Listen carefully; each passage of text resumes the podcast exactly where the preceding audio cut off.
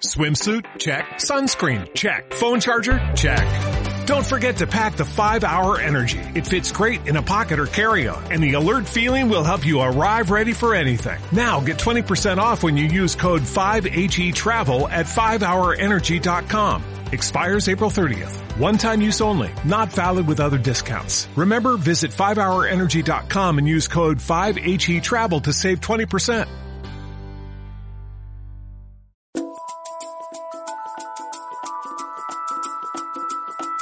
Las figuras más relevantes de nuestro deporte tienen tanto por decir.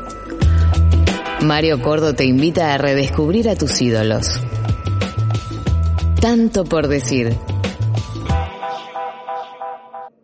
En su capacidad y profesionalismo se han formado la gran mayoría de nuestros mejores futbolistas de los últimos 25 años. Ha formado con José Peckerman una dupla que le dio cinco títulos del mundo al fútbol juvenil argentino. Un formador como los de antes. Compañero de Maradona y el primer seleccionador que tuvo Messi con la camiseta argentina. Hoy nos visita, en tanto por decir, Hugo Tocali preocupado con, eh, con, esta pandemia, preocupado sinceramente con un cuidado tremendo pero bueno, bien, viendo fútbol, eh, tratando de estar, bueno, ahora con esto que ha pasado de San Lorenzo, que he dado un paso al costado, viendo todavía más fútbol, porque salgo menos y, viendo más fútbol, así, pero, pero bien, bien, siempre pensando y, tratando y, de viviéndome y hablando con los técnicos, con los formadores, con los técnicos de, las inferiores, para, para ver cómo están las cosas, ¿no?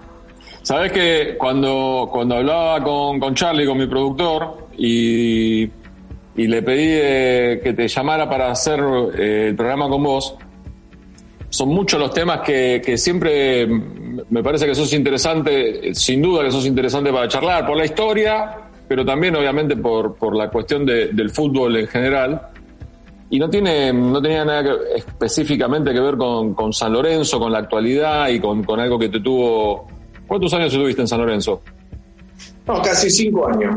Casi cinco años. y para mí, y para mí eh, es una opinión y nada más, eh, capaz que estás de acuerdo, han formado probablemente una de las mejores divisiones inferiores de fútbol argentino en los últimos años con Fernando. Y salieron, sí, sí, sin duda que, que tuvimos tres años donde realmente han salido una cantidad de jugadores que, que han sido importantes, una cantidad de jugadores que estuvieron en selección y bueno, yo creo que eso lo, lo importante que tiene que tener el trabajo de inferiores, ¿no? Hay una cuestión, Hugo, en los últimos años, en realidad, si nos podemos hacer memoria, siempre creemos que el fútbol argentino no fabrica más jugadores, que ya no tenemos la misma cantidad de jugadores que antes. Pero eso lo, lo podemos ir tirando para atrás y siempre vamos a encontrar a alguien que lo haya dicho, lo haya opinado en su momento. Me parece también quiero escuchar lo de los jugadores, pero me parece que la gran diferencia que hay menos son formadores más que jugadores. ¿Vos qué pensás? A ver, Mario, yo eh, te digo sinceramente que por un lado me preocupa mucho porque me entero de que haciendo, corrigiendo un poco y hablando con, con la gente que lleva estadística, vos sabés que en, en, los últimos dos años y en este último menos, es como que han ido a cada, a cada vez más jóvenes a Europa, a, que donde antes realmente tenía que atarlo porque te lo venían a buscar y te lo llevaban y, y este año fueron muy pocos los que han ido. Entonces, ¿qué es lo que yo veo y, y ya veía la selección cuando estaba en los últimos años, ¿no? Que estamos eh, todos tan apurados por los resultados porque no hay proyectos, porque yo digo que esto es todo producto de que los clubes no tienen proyectos, los clubes tienen resultados y los resultados en divisiones inferiores no son muy importantes, aunque trabajando bien los resultados vienen solos. Yo digo que en divisiones inferiores si vos haces un buen trabajo, si vos corregís, si vos eh, enseñás, eh, seguramente que los resultados vienen solos, porque sigo insistiendo que en este bendito país todavía salen los buenos jugadores de fútbol, pero, pero que la diferencia que teníamos de antes ahora, que vos antes a los jugadores de fútbol argentino, los tiraba a la cancha y a lo mejor había que corregirle cosas a los 20 años. Hoy hay que, vienen jugadores de departamento, hay que enseñarle desde dar un pase desde moverse en los lugares libres para recibir la pelota y para no jugar todo el día al pelotazo, desde tirar un centro, desde cómo es el movimiento de cabeza, desde cómo mover el pie. Eh, hay que enseñarle todo eso donde antes lo, lo aprendía en los potreros. Y yo creo que eso es lo que por ahí la gente, o la palabra es eh, falta de formadores, yo creo que falta de, que eh, entendamos que no están las cosas como antes, que hay que enseñar primero todo eso para después formar equipos. Ahora, lo increíble de todo esto, porque estás hablando de jugadores en donde en muchos casos están ya casi en primera división, por la edad, por, la, por el apuro que existe, por lo que ha ocurrido en el último año de tantos contratos profesionales que se han eh, interrumpido, que han terminado, que no se han renovado y que eso, eso, esos lugares en casi todos los clubes los cubrieron los chicos. Y, y, lo alarmante es jugadores que, esto que te decía, que, que, están casi en primera división, que tienen esas carencias. No, no los tienen a los 14, 15 años solamente. No, no, no, no, llegan a primera sí, Mario. ¿Y sabes qué otra peor de las cosas que llegan? ¿Sabes lo peor que, que, que, esto lo he hablado mucho con Fernando y lo he hablado con, con el grupo de trabajo en San Lorenzo muchas veces y, donde yo a veces me enojaba mucho es que nosotros a los que juegan bien a los 14 años, por ahí le dejamos pasar todo y después llega con esos vicios a primera de algunos jugadores que no voy a dar nombre ni voy a, ni voy a decir, pero que llegan a primera y es como que no tienen esa responsabilidad de ser jugadores de primera división. Tienen solamente que le interesa tener un coche, solamente que le interesa el representante y, nada más, y no tienen eh, ambiciones y no hacen sacrificio para cosas. Entonces, yo creo que todo eso son las cosas que hemos perdido en divisiones inferiores, que antes el jugador tenía, yo mira, siempre lo destaco y lo digo de todas las, de las siete selecciones que hemos formado sub-20, de las siete selecciones que hemos formado sub-17 el jugador que nosotros sacábamos de la selección, te puedo asegurar, lo sacábamos porque teníamos que dar una lista, primero eran 18, después 21, ahora creo que están en 23, pero eh, el jugador que salía de la selección y no iba a un sudamericano mundial lloraba y a veces teníamos que consolarlo y era una desesperación. Ahora le da todo igual, le da lo mismo si va a la selección, si no va a la selección, le da todo igual, tienen las cosas todo mucho más fácil. Y nosotros los grandes eh, tenemos que eso darnos cuenta y que tenemos que trabajar mucho en eso y que tenemos que hablar mucho. Yo digo, y yo le decía a, los técnicos de, de, San Lorenzo cuando eso, eh, antes de ir de subir a primera a la Secretaría Técnica, le decía que tenemos que perdernos todos los días y, y, charlar cinco minutos nada más con el grupo y, y decirle por qué un trabajo, por qué juega un jugador y no juega otro, por qué tiene que hacer este trabajo, por qué el comportamiento, por qué eh, defender los colores de, San Lorenzo en este caso que estaba, a nosotros nos tocó estar en la selección, porque eso pasó antes y pasa ahora. Nosotros con José los tres días de la semana eran diez minutos de charla con todo el plantel antes para explicarle, hasta le explicábamos lo que representaban ellos cuando salían al exterior y le decíamos que no decían que Juan o, el chiquito o Pedro, sino decían los argentinos. Y ellos representaban a todos los argentinos y acá los chicos de, cada club en el club en San Lorenzo representan a San Lorenzo. Entonces, tiene eh, todo ese respeto se ha perdido, Mario. Todas esas cosas eh, que a veces cuando no salen las cosas eh, con la técnica, con lo futbolístico, de jugar un poquito con el corazón por, por la camiseta que vestís y todo eso, y eso sí se ha perdido un poco y, nos preocupa. Esa dificultad que ves vos, esa preocupación que demostrás, esa diferencia que marcás con el paso de los años de, lo que han cambiado los chicos también, eh, ¿a qué lo adjudicás? ¿A la cuestión social? ¿A que indudablemente como como formadores de personas probablemente hayamos dado un paso atrás como país, lo adjudicás al fútbol y esto que decías vos, del entorno en cuanto al representante, el coche, el celular nuevo, Instagram, las redes sociales, eh, de, dónde viene, de dónde surge esa problemática? ¿De lo social o exclusivamente del fútbol? No, no, no, no. Yo digo que comienza por lo social y, se va al fútbol, ¿no? Porque en el fútbol vos ves los chicos hoy de. Vos traes un chico hoy de, de prenovena, que lo vas a buscar y resulta que te viene con tu representante y, te pide para, para él un 10%, un 5%, o el chico o el chico al buen representante lo vuelve loco pidiéndole el teléfono último modelo, pidiéndole los mejores botines, eh, y si no se lo dan, eh, se le va con otro representante. Entonces hay un montón de cosas desde la sociedad que, que, están, pero yo digo que los que estamos como formadores tenemos que marcar un camino y que si ese chico se te va, eh, que se vaya. ¿Y cuándo se te pueden ir? uno o dos, y, pero vos vas a, a mejorar con un montón de chicos para futuro. Yo digo que tenemos mucho miedo eh, que los dirigentes nos saquen porque se nos va un chico, que los dirigentes nos saquen porque no hicimos una buena campaña y, yo también digo que los dirigentes no, no hacen un plan de trabajo, un proyecto para decir, bueno, ustedes van a ser técnicos durante tres años y tienen la responsabilidad de que nos tiene que llegar la mayor cantidad de jugadores a primera división y bueno, y eso yo creo que son, eh, son las cosas que nos están pasando, de que de la sociedad nosotros tenemos que ver, el, dirigente, el técnico, el formador tiene que ver eso que está pasando en la sociedad, que no, no, está, no es como antes, que no, no existía tanto, no existía.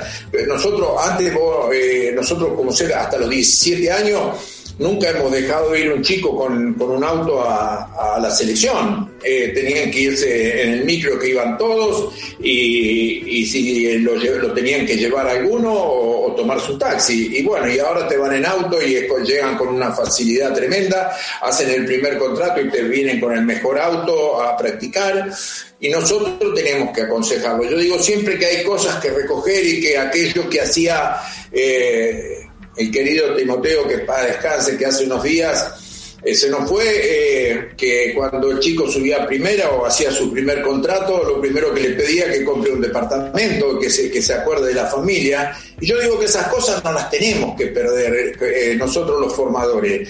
Nosotros tenemos que todos los días darle un mensaje de eso a los chicos. Yo digo que por ahí de, de 30 chicos que tenés o 35 que tenés en la categoría, eh, por ahí hay dos o tres que van a decir, uy, este, como hinchas, pero van a haber algunos que toman la, lo que vos le decís y que a lo largo de, un mes o dos meses o tres meses que le vas tirando conceptos de cosas, eh, se empiezan a formar. Yo digo que lo mejor que nos puede pasar a, a mí, por lo menos yo lo siento así, y lo hablé con José y también, ¿no?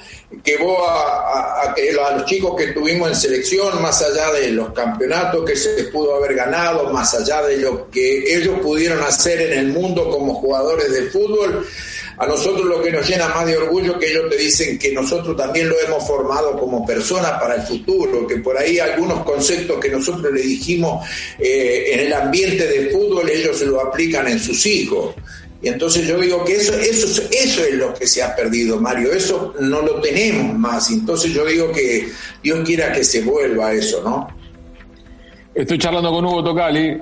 Hugo, em, en la diferencia, eh, en la comparativa, y para no ser odiosos, porque viste que a veces las comparaciones son un poco molestas, voy a hablar, eh, hablemos de vos. ¿Se te hace más difícil ser formador a esta altura del 2021 o allá, por ejemplo, cuando empezaste con José en el 94-95. Eh, ¿Tiene mayor dificultad ser formador hoy? No, a ver, yo, no lo siento así. Yo siento que, eh, ahora tenés que estar más, más interiorizado de cosas que por ahí tenés que cambiar alguna palabra que antes se usaba diferente por ahí, qué sé yo, hasta la periodización táctica y que antes no se hablaba de todas esas cosas.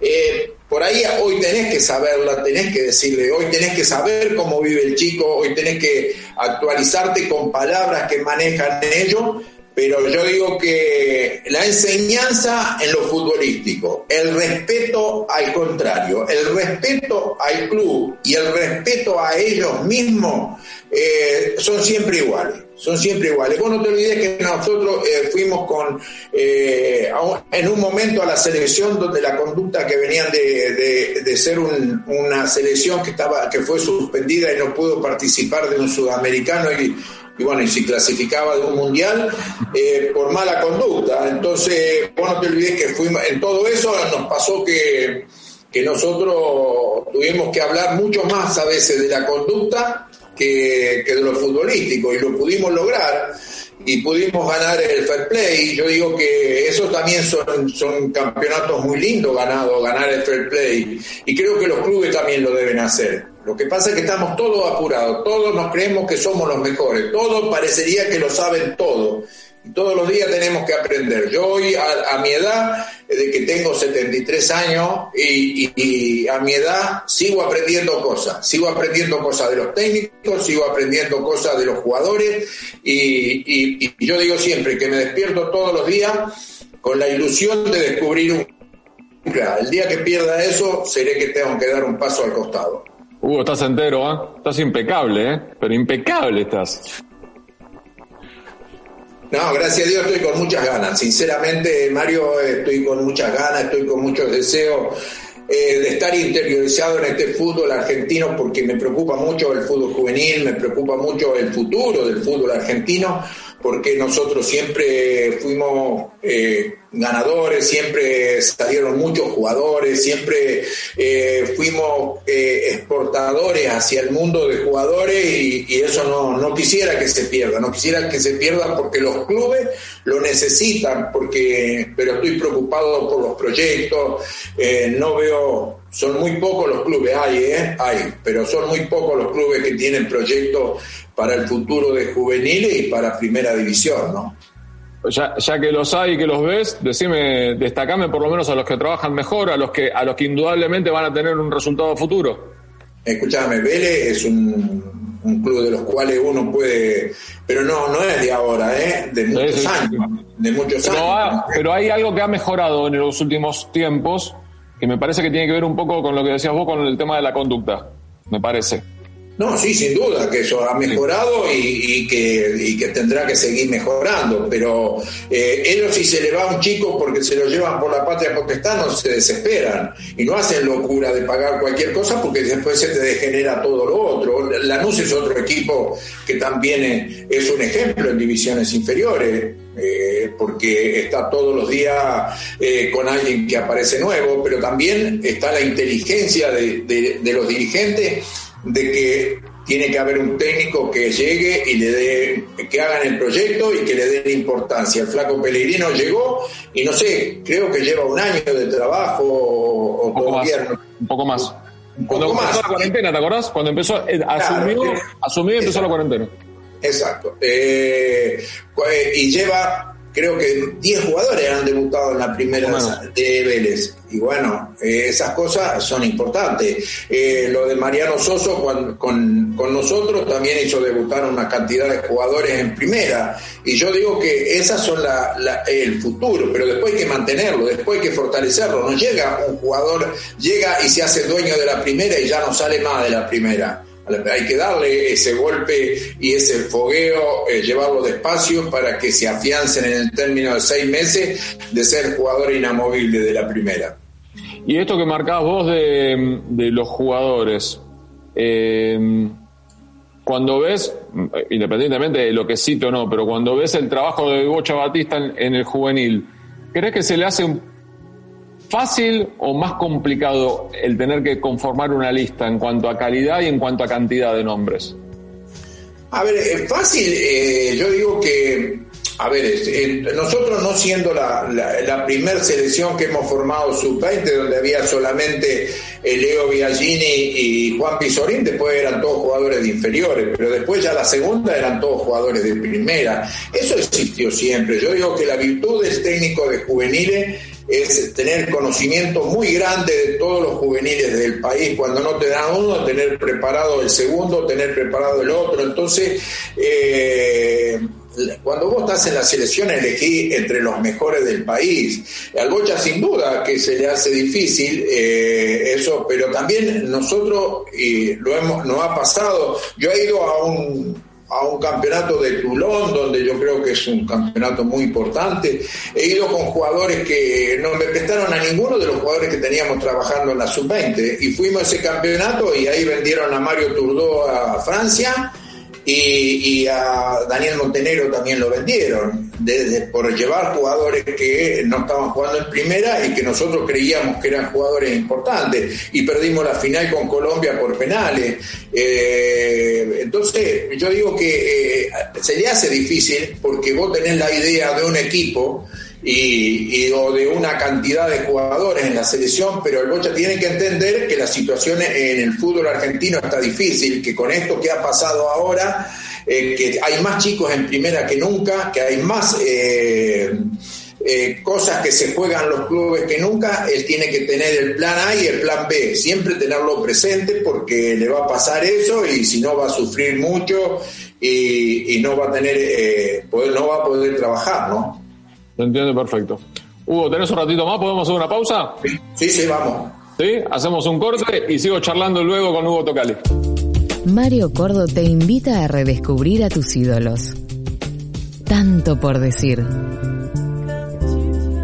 Hugo, estaba pensando que probablemente junto con José lograron llegaron y consiguieron más de lo que pensaban allá por el 94-95 cuando asumieron al frente de los juveniles. Lo que sí se me ocurre, que no se les había cruzado por la cabeza, es que en algún momento ocurriese, como es la actualidad, que la totalidad del cuerpo técnico de la selección mayor sea formado por ustedes, tanto Scaloni como Aymar, como Samuel, la gente un poquito más abajo, eh, Bernie Romeo, el ratón Ayala no lo formaron ustedes, pero después lo tuvieron en la selección mayor. A mí me parece que es una como un como un ¿no? Como un bonus track de satisfacción para un entrenador, para un formador. Sin duda que nosotros cuando cuando vemos todo esto y vemos a Gaby Milito y vemos a Javier Macherano eh, que recién dejó el fútbol y ya está en, la selección y a Gaby Milito dirigiendo equipos, sin duda que nos llena, nos llena de satisfacción para nosotros, para mí, realmente aparte tengo un contacto muy fluido con ellos y estoy, estoy muy orgulloso, sinceramente, y estoy seguro que José lo está de la misma forma porque lo hemos charlado, eso. Eh, pero bueno, eh, Dios quiera que ellos también tengan la carrera que, que, desean ellos. Y estoy seguro que sí, que tienen muchos conceptos de lo que hemos vivido nosotros con ellos. Tienen muchos conceptos. Eh, Pablo y Placente en la formación de los chicos, el caso de Leo y eh, Samuel eh, Ayala eh, en la selección mayor y bueno, por supuesto que ellos harán su carrera y también que tienen que estar solos y formarse solos, pero estoy muy contento y, me llena de satisfacción. Trataba de hacer memoria y, y, con la sinceridad de siempre. Cuando asumieron, allá en el 94-95, ¿a qué aspiraban? ¿Qué pretendían? ¿Qué era, ¿Qué era lo máximo que se habían propuesto en ese momento? No, vos te, acordás, Mario, cuando nosotros, cuando no José y cuando después José me nombró a mí, eran todas críticas y todas, todas, todas, siendo lo que había hecho José en Argentino Junior y lo que me había tocado hacer a mí en Vélez durante los tres años, eh, pero eran todas críticas porque, pero no eran críticas futbolísticas, eran críticas porque pedían a otros técnicos y porque querían que vayan otros técnicos. Eh, y en eso tuvimos eh, un apoyo muy grande eh, de pasarela, ¿no? Primero para José, cuando decidieron nombrar a José, el apoyo de pasarela, y después cuando José me nombró a mí, también el apoyo de Daniel, que yo siempre soy un agradecido a Daniel en eso, y a José, así que, pero ¿qué aspiramos? Nosotros cuando asumimos, me acuerdo que la primera idea era teníamos tres meses para formar una sub-20 para ir a, Bolivia, a La Paz, a jugarnos la clasificación para ir a un mundial y al cual no podíamos quedar afuera.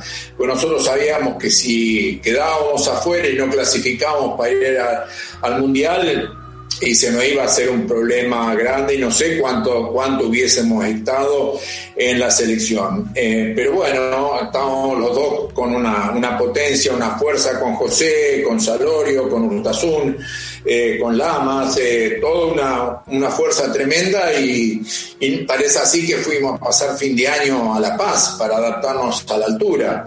Yo fui dos días después porque tuve que llevar a Sorín, que Sorín jugaba para la selección mayor, había jugado un partido, y fui dos días después, y fin de año lo pasamos con los chicos llorando y consolándolo a los chicos para que no estaban con la familia, y bueno, todas, todas esas cosas, y no es como ahora que estaban los teléfonos a cada dos segundos, eh, como se está ahora, y que están conectados, y que a lo mejor eh, lo, lo estás viendo, estás comiendo y estás comiendo con la familia, aunque estés en Bolivia, no era eso, no existía eso. Y yo creo que eso también nos hizo bien para nosotros entender eh, eh, un poco lo que significaba el grupo de trabajo y el grupo de jugadores y, y bueno, pudimos clasificar la sub-20 Después eh, vino que la sub-17 no, no pudimos seguir a jugar el sudamericano antes del Mundial de Qatar. Tal es así que yo no fui al Mundial de Qatar porque tuve que ir a Perú a, jugar el, el sudamericano sub-17, que después llegó José y también estuvo allá. Eh, y bueno, con una clasificamos y salimos campeones y con la otra también clasificamos y salimos tercero en Ecuador en el, en el Mundial de Ecuador. Y bueno, todo eso nos llevó a, a, tener eh, José un plafón muy grande y nosotros acompañarlo. Y, y después, eh, pero lo que yo digo siempre y lo que valoro de, del grupo y lo que valoro de, de, nuestro pensamiento que el pensamiento que tuvimos el primer día no nos cambió por haber ganado eh, un campeonato, cuando ganamos el segundo, cuando ganamos el tercero. Siempre eh, pensamos en lo mismo y, y, teníamos la misma idea y teníamos la misma idea de formar, la misma idea de, de trabajar para la selección, de trabajar para sacar jugadores para la selección mayor. Y yo lo cuento siempre y digo que nosotros salimos campeón del mundo en Malasia y teníamos que quedarnos dos días para volvernos porque los pasajes daban así. Y bueno, llegamos al hotel y el Salorio nos dice a José y a mí que nos esperaban la habitación para tomar mate y nosotros fuimos con estaba la copa en la, en la, habitación de Salorio y fuimos con un cuadernito eh, que teníamos anotado eh, todo lo de la SUI 7 porque teníamos que llegar y ya teníamos que salir con la SUI 7 y Salorio nos tiró los cuadernos y todo y nos dijo que disfrutemos un poco, pero yo no me arrepiento de eso, yo digo que el formador tiene que vivir así, tiene que vivir para el, para el juvenil, tiene que vivir para, para todos los días estar aprendiendo, todos los días estar viviendo de la qué es lo que necesita la juventud, qué es lo que necesita el formador, qué es lo que el, el jugador, perdón, qué es lo que, que se siente. Entonces, yo creo que eso fue un valor muy grande del cuerpo técnico, ¿no? Sabes que escuchándote y tiene que ver un poco con lo que hablábamos en el primer bloque, creo que una de las cosas que también le ocurre a, a los formadores hoy, la, la, palabra autorizada sos vos, Hugo, yo soy un, un atrevido que opino, eh, es que me parece que se busca el reconocimiento y el prestigio también muy rápido y se sabe que el formador capaz que viene un poco más atrás en los aplausos de la carrera de cualquier futbolista digamos, el, el, el, que lo pone a primera se lleva una gran parte, el, que, el técnico que lo hace explotar y que lo lleva a, a ser una figura del fútbol mundial, indudablemente que se lleva una parte muy importante de la carrera del jugador, pero el formador viene un poco atrás, digamos, asumir eso, aceptar eso, creo que es, no estamos eh, ofendiendo a nadie, pero hay que tener una personalidad muy particular, hay que tener una personalidad muy especial. Yo creo que sobre todo José y vos la tenían, digamos, ¿entendés? La tienen, la tienen, incluso hasta cuando trabajaron en, en, en equipos de primera división, vos Vélez, eh, José, ni hablar en selección argentina, selección eh, Colombia, en México también, digamos. Eh, ¿Coincidís conmigo esa parte también que hay que tener un, un carácter muy especial? A ver, yo, yo, digo, yo digo siempre, ¿no? Que y porque me tocó vivirlo, Mario, esto lo digo, eh, y porque yo siento mucho la formación, yo la, amo, eh, ya te digo, me desvivo por la formación, más allá que, que dirigí primera, más allá que ahora estuve en una secretaría técnica de primera, pero yo amo la formación. Y yo digo siempre que, y cada charla que me tocó ir a dar en, en alguna, alguna eh, de los técnicos, escuela de los técnicos, donde tenía que explicarle, siempre le explicaba que, que cada técnico tiene que planificarse, que lo peor que le puede pasar a un técnico es trabajar en inferiores como formador y mirar de reojo la primera para ver cuando se cae el técnico de primera. Eso, eso es algo muy feo y algo que eh, pierde los sentidos de formador y pierde los sentidos de qué es lo que quiere para el futuro. Es verdad lo que decís vos también, que eh, cuando volan, eh, formaste un chico y llegó a primera, pero vos sabés que la mayoría de los casos, y vos preguntale a cualquier jugador, no le pregunté de Tocali Peckerman, preguntale a cualquier jugador de Newell lo que fue Grifa en su posición, y por más que se ven los otros, los lauré, pero todos se acuerdan de Grifa, y entonces tenemos que también marcar los caminos. Yo sería, a mí me, me, me, desvive esto para que todos los días, a pesar de que hay técnicos con mucha eh, con muchas ganas de trabajar en juveniles, eh, y te puedo asegurar que, técnicos que le dedican mucho tiempo, eh, falta ese, ese concepto final que le falta para, para terminar de ser formadores, que nosotros los grandes, yo decía hace poco tiempo que a mí me da pena como ser que que Pancho Ferraro no esté dando o dando charlas en el interior del país o, que alguien lo contrate para, para poder eh, enseñar todo lo que vivió él, ya sea como selección, como técnico de los, de los clubes, en juveniles, en selecciones juveniles, porque nosotros tenemos que, eh, el, el, el 70% de los jugadores que están eh, en, el fútbol argentino, acá, acá en, eh, en el fútbol grande y que son, son van a Europa, es del interior del país. Y nosotros no hacemos nada de acá, de, este lado, que era lo que nosotros también hacíamos con las selecciones juveniles, que íbamos mucho al interior y dábamos charla a los técnicos. Y digo, ¿cómo unas personas como Pancho Ferraro, Miguel Tojo, no? van al interior a dar charla de todo lo que vivieron y de lo que se necesita para los juveniles y nosotros tenemos que traer muchos juveniles del interior para el fútbol grande. O sea, hay un montón de cosas que también hay que armar en este mundo que se vive hoy del fútbol tan apurado que hay que armarlo, ¿no? También la charla hoy, hasta con las dificultades, nos permite esto, por ejemplo, ¿no? Que, prendemos una cámara y estamos conectados, podemos hacerlo, se lo puede hacer tranquilamente, digamos. Tranquilamente, porque esto que pasa ahora, bueno, perfecto, pero si no, ¿por qué no podemos ir a lo mejor a una liga eh, o cuando si Dios quiere que pase la pandemia o antes de la pandemia? Eh, a una liga y que estemos una semana hablando con los técnicos, que haya selección de coordinadores o de técnicos y explicarle a los técnicos y hablarle del fútbol juvenil y, darle todo esto que estamos hablando ahora, volcárselo a ellos también para que podamos tener en el interior del país un trabajo donde que, volvemos a lo de antes, donde yo te decía que antes el jugador venía formado y hoy tenemos que enseñarle a, pegarle a la pelota que no le saben pegar a la pelota. Entonces, eh, eso también lo podemos hacer en el interior. ¿Y por qué no se lo podemos volcar al interior en este querido país que salen jugadores de todos lados? Es, real. Estoy, estoy charlando con Hugo Tocali. Hugo, eh, haciendo la cuenta, en eh, con memoria y he sido testigo de una gran parte de, de su paso, del paso de ustedes por las selecciones juveniles. Si no, me, si no fallo en el cálculo, de siete mundiales que dirigieron sub-20 ganaron cinco.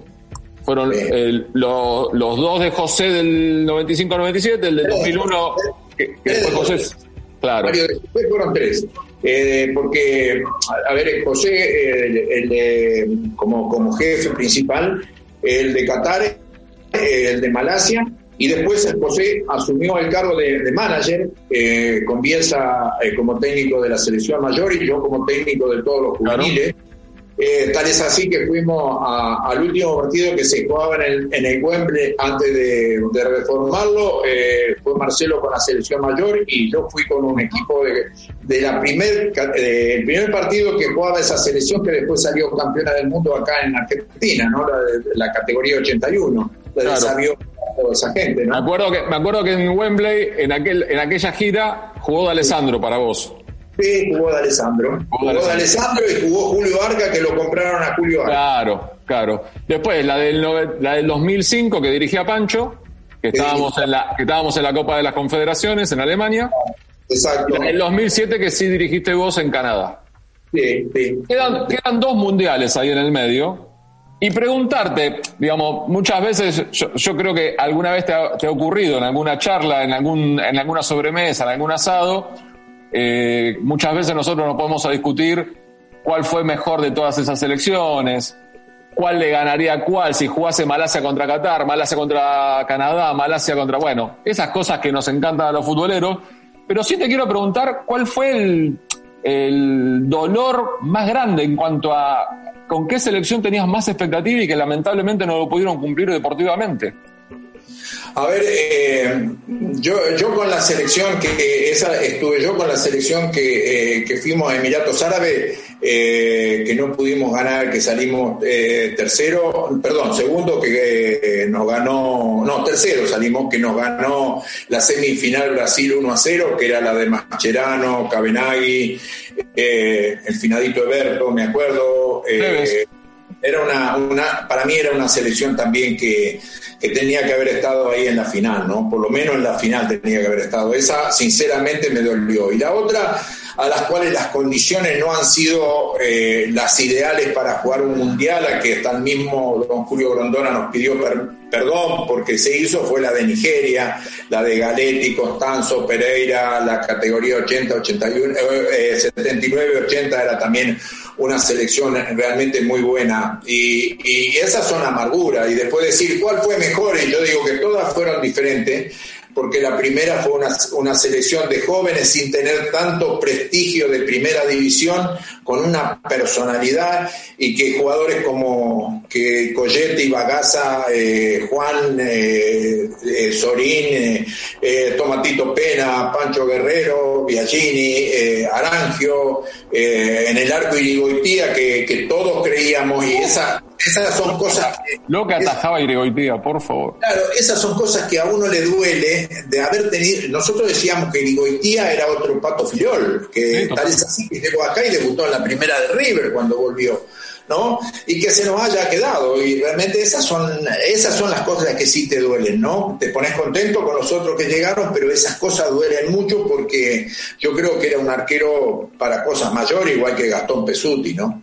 Sí. Sí, pero eh, ¿sabes cuál recuerdo también?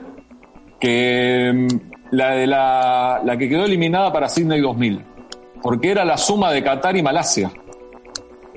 Ah, la del preolímpico. La de Londrina. De Londrina, ay, el preolímpico. No, que no hizo el gol Chile sobre la hora, que con, ya, con el empate nosotros pasamos, ya tenía, Chile más, Chile tenía todas las valijas preparadas para irse y todo. Eh, y yo estaba anotando quién iba a patear los penales. Y no hacen el gol y quedamos afuera. Y fue un dolor muy grande ese, ¿eh? porque había una, una selección de jugadores que, que, era, que llegaron todos a, a, a jugar en todas partes del mundo y a ser grandes figuras en el mundo. Después tuvimos la posibilidad de ganar las, medallas de, Atenas y de Beijing, pero indudablemente, obviamente que los torneos hay que jugarlos, pero con, los, con la calidad y cantidad de nombres que tenía Argentina en esa camada, en esto que, como digo yo, sumamos lo de Qatar y lo de Malasia, digamos, se juntaron todos ahí para, para jugar esa clasificación. Eh, fue un golpe muy duro, ¿ah? Fue realmente un, golpe muy, duro. La verdad que nosotros vinimos eh, con José quedamos muy mal eh, porque teníamos mucha ilusión con esa selección de, poder llegar a, ganar eh, eh, eso porque realmente eran, eran jugadores que, que demostraban y, vos los veías que tenían un potencial para, para futuro tremendo y bueno, nos quedamos fuera realmente. Y algo más, Hugo, para, como para cerrar una parte de, de los juveniles, incluso hasta el Mundial pasado, el último, el de Rusia, todavía llegaban jugadores de la era Peckerman, ¿no? Porque estuvo Di María, estuvo Leo, estuvo Kun, eh, estoy eh, Macherano, obviamente, eh, y seguramente me estoy olvidando de, alguno. eso me parece que también es una parte de satisfacción, la cuestión de la continuidad y la carrera que han podido hacer. Independientemente de que que obviamente que después llega un momento que ya depende mucho de ellos y depende de, la suerte, de lo que le toca y de las cosas que se van cruzando, la carrera de, los futbolistas, de los entrenadores también, pero de los futbolistas tiene tantos imponderables que a veces depende de pequeños detalles si, si van para abajo o van para arriba, digamos, ¿no? No, sí, para nosotros te imaginás, eh, eh, yo a mí me, nos pasó en todas, ¿no? Pero vos te imaginás que la que la la que vine, cuando vinimos de Canadá, y yo me acuerdo que para ir a Canadá eh, estaba Coco en la selección mayor, eh, bueno, no, nos veíamos todos los días con Coco, ¿no? Pero tuvimos una reunión con Coco a ver qué jugadores llevaba, porque eh, él tenía lo de Venezuela, la Copa América de Venezuela, en ese momento, y bueno, no fue Messi, lo llevó él a Messi. Eh, y el caso de Higuaín no fue porque Higuaín eh, recién lo había comprado el Real Madrid y no lo autorizó mucho a que vaya y bueno, y él se sentía cansado también y, no fue, pero eh, yo digo que, pero lo que más nos gustó es que después, cuando vinimos, a los, creo que pasaron tres meses o dos meses, la selección mayor citó a Chiquito Romero, citó a, bueno, Agüero, citó a Di María por primera vez a la selección mayor, eh, citó a Vanegas también a la selección mayor y después, y después fue el mercado también, ¿no? Y bueno, eso yo creo que sí, que es una satisfacción muy grande que a los dos meses que vos venís de un sub-20, que citen todos esos jugadores a la selección mayor, vos te sentís que, estaba encaminado. La verdad que había un camino eh, con, con los juveniles que era a cada, a cada dos años era darle dos o tres jugadores a la selección mayor como mínimo. ¿no? Sí, indudablemente. Hugo, ¿podemos hacer la última pausa? No. ¿Sí? Escuchamos un poquito de música y luego sigo charlando con Hugo Tocali.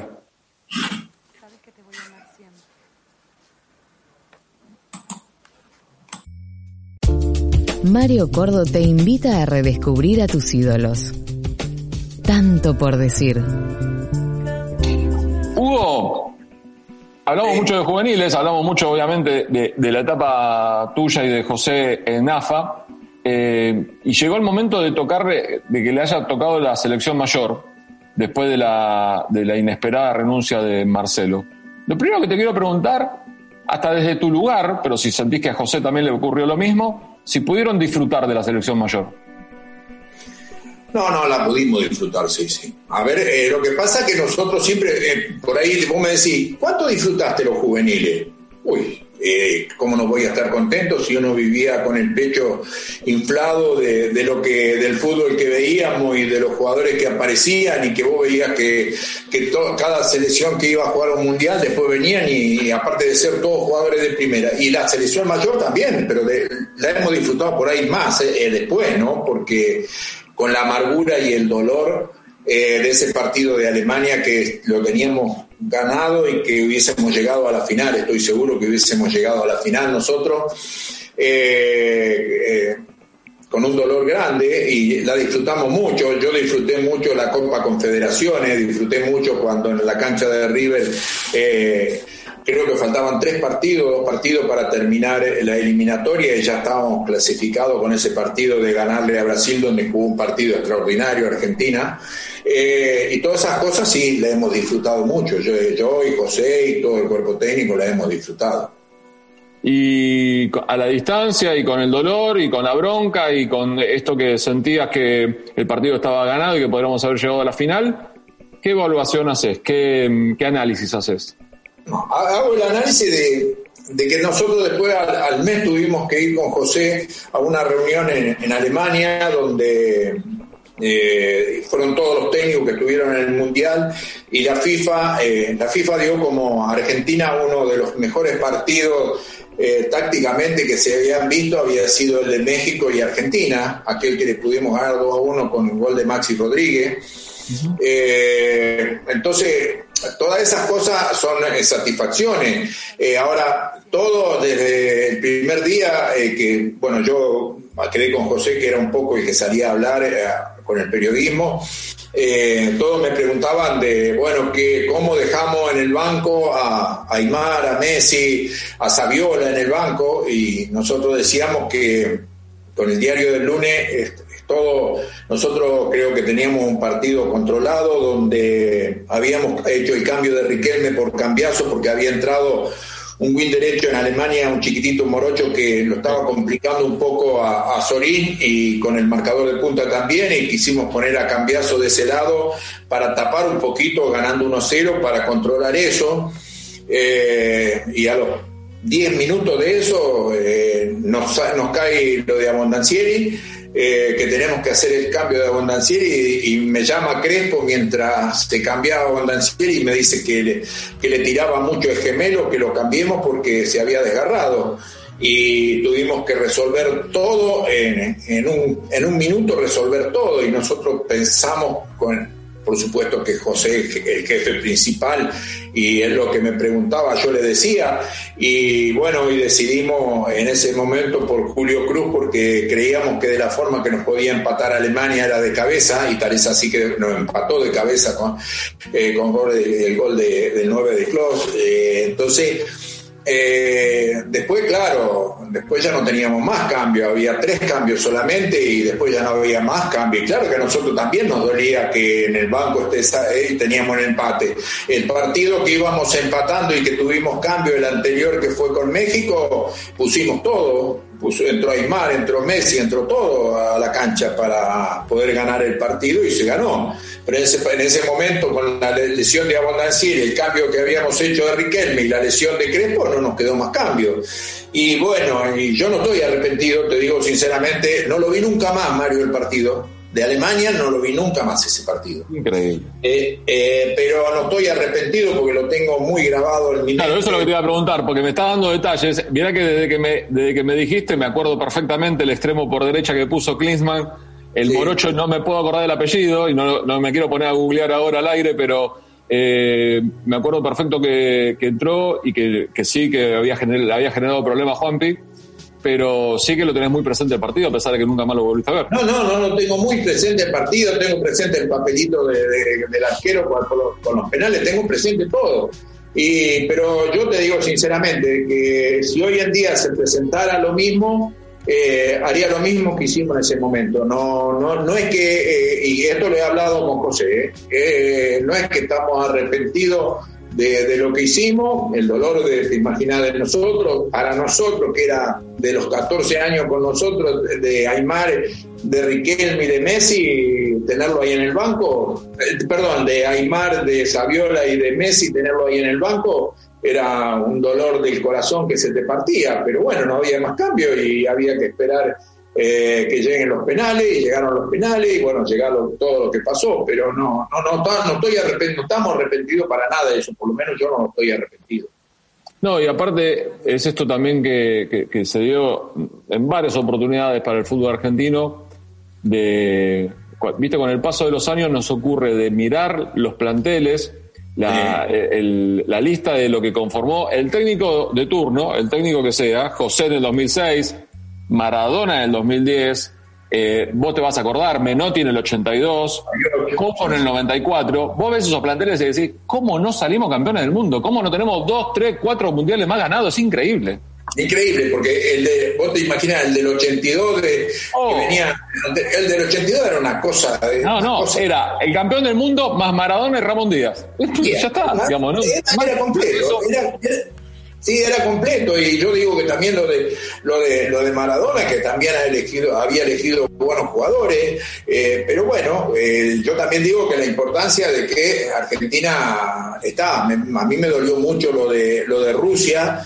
Eh, todo lo que pasó. ¿no? a, ver, a mí me duele mucho la organización y todo lo que pasó y todo lo que se dijo y todo lo que se habló y todo lo que pasó en la concentración y todas esas cosas me, a mí me duelen mucho porque el fútbol eh, es una cosa que es diferente, ¿viste? Es diferente y, yo no, no, me gusta cuando pasan todas esas cosas y cuando la gente habla, habla de, los jugadores y de los técnicos de esa forma. Eh, y bueno, eso sí me duele, esas cosas sí me duelen. Es cierto, un poco volvemos a lo que hablábamos en, la primera parte del programa. Ha cambiado mucho las redes sociales, las opiniones de los entornos de los futbolistas, a veces los familiares, a veces el representante, cosas que se filtran. Lamentablemente es muy difícil hacer callar un, un, grupo de personas de 40, 50 personas, es muy difícil, muy difícil, siempre hay alguien que habla. Y eso se vio todo llevado por, indudablemente, por una gran desorganización. La desorganización existía y todo trascendió puertas afuera, ¿no? Sí, todo lo que va pasando. Yo digo, son todas las cosas que, que pasan durante la semana o durante los meses en cada cosa. La selección le pasó todas esas cosas meses antes eh, de que se cambió tantos técnicos, que nunca pasó esto, vos sos testigo de muchas cosas de la selección, y nunca se cambió tantos técnicos como han cambiado los últimos años, gracias a Dios ahora vino lo de Escalón y lleva un tiempo bastante largo, y Dios quiera que llegue al Mundial, y Dios quiera que dirija el Mundial, pero nunca, y todas esas cosas que era como que en un momento era un barco sin timón, y bueno, eso después se paga, y sin duda que en Rusia se pagó, ¿no? Y se vio.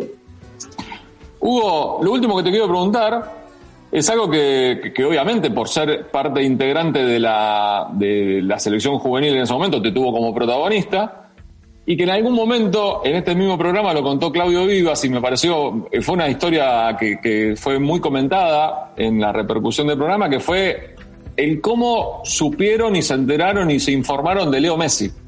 Quiero, quiero escucharte a vos. ¿Qué, cómo, ¿Cómo fue? Tratá de. Te voy a aprovechar porque vuelvo, vuelvo, a vuelvo a chequear algo que ya sabía, que tenés mucha memoria. Quiero que me digas lo primero, que, lo primero que supiste.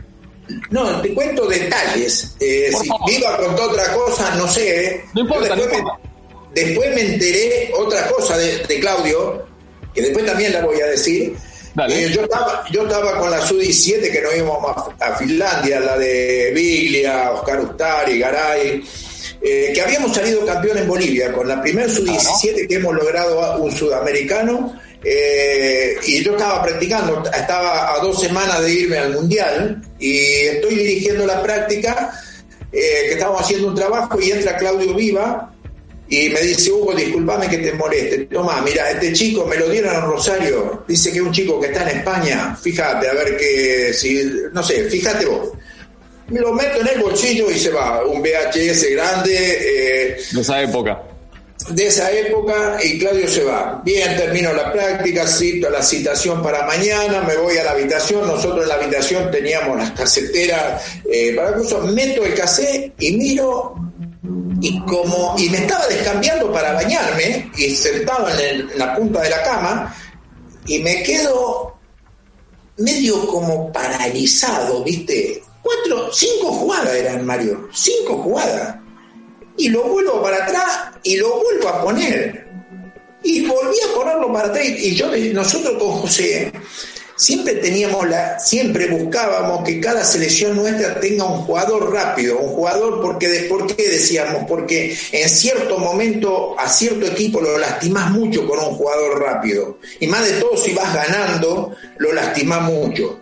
Y a mí me sorprendió que en velocidad, que tenía y cómo definía en velocidad. Uy, viste, me bañé y me senté en la cama otra vez, lo volví a mirar y yo digo, pero no hago tiempo en 15 días traerlo de allá, quedo mal con los jugadores que estuve trabajando acá, no, no hago tiempo, no, no. Bien, salimos, nos vamos al Mundial de Finlandia. Eh, yo esto le ah, lo miro, lo vi a Claudio y le digo, Claudio, juega muy bien ese chico, ¿eh? después cuando venga vamos a ver, le digo, porque juega muy bien, le digo, la verdad que algo que no se ve todos los días un jugador de eso. Me voy a Finlandia. Semifinal en Finlandia con España. Claro. 2 a 0 ganamos nosotros. Nos empatan antes que termine el, partido, vamos a tiempo suplementario, no hace el gol C. Fábrega. Fábregas. Compañero de Messi de la misma categoría. Claro. yo ni sabía, ¿eh? Esto, esto, no sabía para nada, Mario. Ahora, ¿qué pasa? Nosotros estamos en el mismo hotel. Cuando vos vas con los juveniles, están en los mismos hoteles, no es como con la mayor separado. Entonces nos vamos al hotel, perdimos, los jugadores comieron, se fueron, los de España al lado nuestro, eh, un biombo que dividía, pero al lado nuestro también comen y se van, nosotros charlamos un ratito ahí, qué lástima el partido que íbamos ganando, que perdimos, que podíamos ganar el campeonato del mundo, que esto, que el otro, me levanto. Cuando me levanto, nosotros teníamos mucho conocimiento con el cuerpo técnico de España, teníamos mucho conocimiento y teníamos mucho conocimiento con un cocinero que ellos llevaban siempre, ¿no? Y cuando salgo, sale el cocinero así, y acá estaban los técnicos, y yo voy así caminando, y, y el cocinero sale y me dice, Tocari, si tú hubieses traído ese chaval del Barcelona, eres el campeón con ese gran equipo que tienes. Y yo lo miro y le digo, no me diga Messi, ¿Cómo lo conoces si no lo trajiste? Le digo, hace 10 días que lo conocí. Me doy vuelta y miro al cuerpo técnico y estaba Villar, que era el presidente de la federación. Claro. Me dice Villar, Hugo, nosotros lo fuimos a buscar para traerlo a la sub-17 y quiere jugar para la selección argentina. Bueno, me agarró una desesperación, Mario, porque para mí, eh, en los 14 años que estuve en la selección, lo peor que me podía pasar que se nos vaya un jugador y que sea figura en otro eh, parte del otro mundo, en otro país, porque para mí era, eso no podía ser. Y entonces, desesperado, Llego acá, pero ¿qué pasaba? Yo llegaba acá y tenía 20 días para irme a Emiratos Árabes con el sub-20 ese que te dije antes que, que jugábamos el de Teve, que no pude llevar a Teve porque Boca Claro. lo llevó Boca. Antes te, lo, antes te lo nombré a TV, Boca no te lo dio porque no, se fue a jugar la Copa Intercontinental contra Bayern. Y no me lo dieron. La, ima- Entonces, la imagen de TV sentado en el travesaño de la cancha de Racing. ¿no? Sí, sí, sí, sí, sí. Entonces, eh, tal es así que yo me acuerdo siempre que eh, fui a una fiesta a- a- ahí en, eh, en Puerto Madero y yo venía en el auto y en la autopista, cuando en la bajada, ahí en Puerto Madero, en la bajada, eh, una camioneta me hace seña que baje el vidrio. Y, y yo lo bajo el vidrio un poquitito y me dice, ah, me parecía que era Tocari porque le voy a putear que nos quiere sacar a Teve, no quieres dejarlo jugar para Boca. Y levanté el vidrio, levanté el vidrio y me callé la boca y no dije nada, ¿no? Claro. Entonces, pero mira vos, yo llego y de allá y le digo, eh, a- eh, Claudio, ¿cómo es esto de este chico? No, dice, mira, nosotros estuvimos en España con Marcelo y me lo dieron en España el video. Que está este chico. Y bueno, hay que traerlo. Pero yo no lo puedo traer ahora porque me voy. Entonces, hablo con, con Mario eh, Souto, Omar Souto, y le Omar digo, Souto, Omar. Sí, Omar Souto y le digo, Omar, hay que llamar al papá de este chico que cuando venimos de- del Mundial, en la- el año que viene lo vamos a traer, que va a jugar para la selección argentina, que lo vamos a traer. Y bueno, Omar se preocupó de conseguir el teléfono, habló, le dijo, y as- así fue que cuando volvimos empezó el, empezó, iba a empezar, eh, creo que fue en enero, febrero, no, febrero, que hubo un partido de eliminatorias en la cancha de River, y yo voy al vestuario y lo encuentro a Julio, y le digo, Julio, mire, vamos a tener que pagarle el pasaje a un chico que está en España, que me dijeron que es una cosa seria, yo vi los videos, me dice, ¿cómo se llama? Y le dije, Messi. Y me dice, ¿sabe que me habló Villar de ese chico? Dice, bueno, hacer todo, hacer partido internacional, me dijo todo cómo hacer, árbitro internacional, y así, Omar Soto hizo todo, los dos partidos internacionales, todo, y, lo trajimos por primera vez. Esa fue la gran verdad de, de- de cómo fue, no hubo, no hubo otra cosa, no hubo nada, y vino Leo, el primer día llegó, practicó un poquito, era un viernes, lo mandamos a Rosario, vino el lunes, practicó el lunes, martes y el miércoles debutó con la camiseta de la selección. No jugó de titular, ¿eh? ninguno de los dos partidos jugó de titular. En la cancha de Argentino frente a Paraguay, ¿no? Sí, y el sábado fuimos a jugar eh, a- con la selección de Uruguay en Colonia, que fuimos a la mañana en buquebús, jugamos y nos venimos a la tarde. Y ahí cuando vinimos en el, en el bus, en el buquebús a la tarde, eh, lo llamé al papá, estaba con el representante, pero no, no lo llamé al representante, lo llamé al papá y a Leo y le dije que lo íbamos a llevar al sudamericano a Colombia que nosotros ya eh, estábamos en la mayor, pero José me dijo que vayamos con Pancho Ferraro, el sudamericano, para que él conozca todo y después vaya al Mundial él, y así fue lo de Messi. Y cuando lo viste en ese primer entrenamiento, ¿comprobaste rápidamente lo del video? A ver, eh, lo vi en el primer, eh, apenas llegó, pobre, ni hablaba, te imaginas que Nada, nada, pobre, nada. decía, nada, nada. Lo vi, eh, ¿qué, qué hice yo enseguida? Un reducido, porque cuando trae a un chico así, que tenés que darle la pelota para que pueda...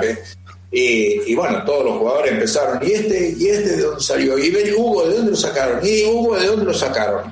Y, y bueno, tal es así que, mira, eh, jugó, en la cancha de Argentino Junior, entró, apenas entró, agarró una pelota, terminó dentro del arco, ¿no? Eh, me dice José, cuando eh, no lo podía, no podía venir todavía y que yo estaba con la selección, yo le pedí a José que él estaba en España, en el Legané, estaba José, y le pedí que a ver si podía averiguar y José lo fue a ver un partido y me llamó por teléfono me dijo llevar urgente, llevar urgente ese jugador que no lo perdamos para la selección y nosotros ya lo teníamos hablado que habíamos hecho el partido y que ya venía. Y José ya se había venido del Leganés entonces cuando termina ese partido que lo había visto por televisión eh, salgo, yo iba para AFA que seguíamos concentrados con el plantel y lo llamo por teléfono José y me dice me imagino que el, el sábado lo vas a poner de titular Le digo, José, vamos a ver, pero no le podemos hacer. eh, lo- de las- el otro equipo está practicando hace mucho juntos. Te imaginas que yo tenía al Pitu Barriento, tenía ese chico bravo, Bravo. ¿verdad? De- el de Vélez, que tenía unos volantes también impresionantes. Le digo, no lo podemos hacer. Si lo vemos lo mismo, vos no lo viste, ¿qué, qué me decís? ¿Que no lo vamos a dejar en la selección? ¿No lo vamos a llevar al sudamericano? No, no, sí, sí, sí, dice, pero eh, dale la camiseta de titular. Y no se la di, no, en Uruguay no jugó de titular, entró en el segundo tiempo, hizo dos goles. Acá hizo uno y allá en Uruguay hizo dos. En Colombia, el sudamericano que estuve con ustedes, eh, no, no tenía la 10, la 10 la usaba Pitu, él tenía la 18. Y te, voy a contar, y te voy a contar algo que a la gente no le va a importar, porque cuando, cuando vos contás tu historia es muy interesante, porque cuando la cuento yo no tanto. Eh, yo, yo tenía, yo tenía una costumbre, Hugo, cuando viajaba con la selección o como cualquiera, incluso si me tocaría viajar hoy, haría exactamente lo mismo. Cuando llego me voy a trabajar, inmediatamente hay que cubrirse rápido, ¿viste? Hacer notas, hacer algo como para que, como Sí, para sí, cualquier para cosa que ocurra en, la siguiente, en los siguientes días. Y fui directamente a Pereira en el, al entrenamiento y recuerdo perfectamente que Ricardo Ruiz, que era el jefe de prensa de aquella Sí. delegación, le dije, Ricardo, ¿cómo se llama el chico del Barcelona? Y me dijo, mira, se llama Messi Lionel, pero si lográs que hable, te doy un premio, porque hace dos días que estamos aquí todavía no le, no le conocimos la voz. Y le hice una nota. Y después con el paso, yo estaba en el mismo hotel que ustedes, con el paso de los días y qué sé yo, y lo que se terminó transformando este muchacho, ¿no? Es, es, es una cosa Sí, que no se puede. Hugo, ¿te, te animás a, ¿te animás a ubicarlo? Digamos, obviamente que no hay discusión, digamos, es, es uno u otro. ¿Podés elegir cuál de los dos fue mejor? Yo digo, yo eh, eh, digo que siempre fui un afortunado en la vida, ¿no? Porque he logrado como técnico lo que, lo que todo técnico cuando está haciendo el curso sueña. Eh, dirigir los juveniles, salir cinco veces campeón del mundo, dirigir la selección mayor, tener a la cantidad de jugadores que vos formaste en la selección mayor, un montón de cosas. Pero también eh, tuve la suerte de ser compañero de Diego en el 77 en Argentino Junior y de traer a Messi, tenerlo a- al Messi que estaba aprendiendo todo eh, durante prácticamente dos años, ¿no? Yo digo que eh, son dos jugadores diferentes. No, no- yo no puedo decir, si yo diría que uno es mejor que el otro, eh, me estaría, estaría traicionando algo que yo pienso del fútbol. Yo digo que, yo como ser, eh, si vos me hablaras de Maradona y de Riquelme, te diría, ah, sí, son los dos grandes estrategas, formadores que manejaban un equipo que manejaban un equipo, hacían jugar el equipo al ritmo de que querían ellos, tanto Maradona como Riquelme. Pero Messi no, Messi es un prácticamente un definidor, prácticamente un jugador que, que te define los partidos con muy rápido, cuando eh, se le enciende la, la velita te, te define el partido, en vez de lo otro te hacían jugar a los equipos. Entonces yo digo que me gustaría que los dos estén siempre, ¿no? Hubiese sido algo muy lindo también tenerlo a los dos. Eh, No me hubiese gustado que, que contestes uno de los dos. A mí me pasa lo No, mismo. no, no, pero es que no lo a mí me pasa lo mismo y creo y creo y creo eh, creo que si me obligan voy a elegir a Diego, lo elijo a Diego. Me parece que hay una No, cuestión. bueno, siempre. Mirá que yo fui compañero de Diego y te puedo asegurar que. Y eh, pará, y porque- Hugo, esto sí, esto sí te voy a preguntar y, y no, no, no vas a poder esconderte. Sí fue el mejor Diego, ¿no? El de Argentinos. Sí, fue el mejor, eh. E- Esa época de Diego fue la mejor, ¿no? No, yo, el 77 de Diego fue una cosa monstruosa, monstruosa. En la cancha de Huracán, eh, Carrascosa era el 3, Valey era el arquero, las cosas que hizo en la cancha de Huracán fue una cosa monstruosa. Las cosas que le hemos visto, algo increíble. Yo te digo sinceramente, eh, era chiquitito, debutó en la selección ese año. Eh, lo había lo- en la cancha de Boca, que fue el día que, que- que Carrascosa eh, eh, abandonó el fútbol. Claro. Eh, no, me acuerdo de todo lo de Diego y, y fue una cosa monstruosa, Diego, pero lo de Messi también es un definidor tremendo, tremendo, Sí, sí, sin duda. tremendo, define los partidos con una, una facilidad tremenda. Hugo, un placer la charla, ¿eh? un placer, un placer también verte después de tanto tiempo. Me alegra mucho verte tan bien, tan vital, realmente. Y cuídate mucho, pero también quiero verte laburar pronto porque, como dije al comienzo, me parece que una de las grandes deudas, no deudas, una de las grandes carencias que tenemos en el fútbol argentino son los formadores más que los chicos. Y, la- y tu palabra, ojalá José laburase en el fútbol argentino, ojalá tuviese ganas de laburar en el fútbol argentino. Eh, indudablemente que son referentes. Te mando un gran abrazo, Hugo. Mario, muchas gracias, un abrazo grande, vos también cuídate siempre, estoy siempre a disposición de ustedes. Un abrazo, ¿eh? Gracias, un gran abrazo. Tanto por decir. Una charla entre amigos.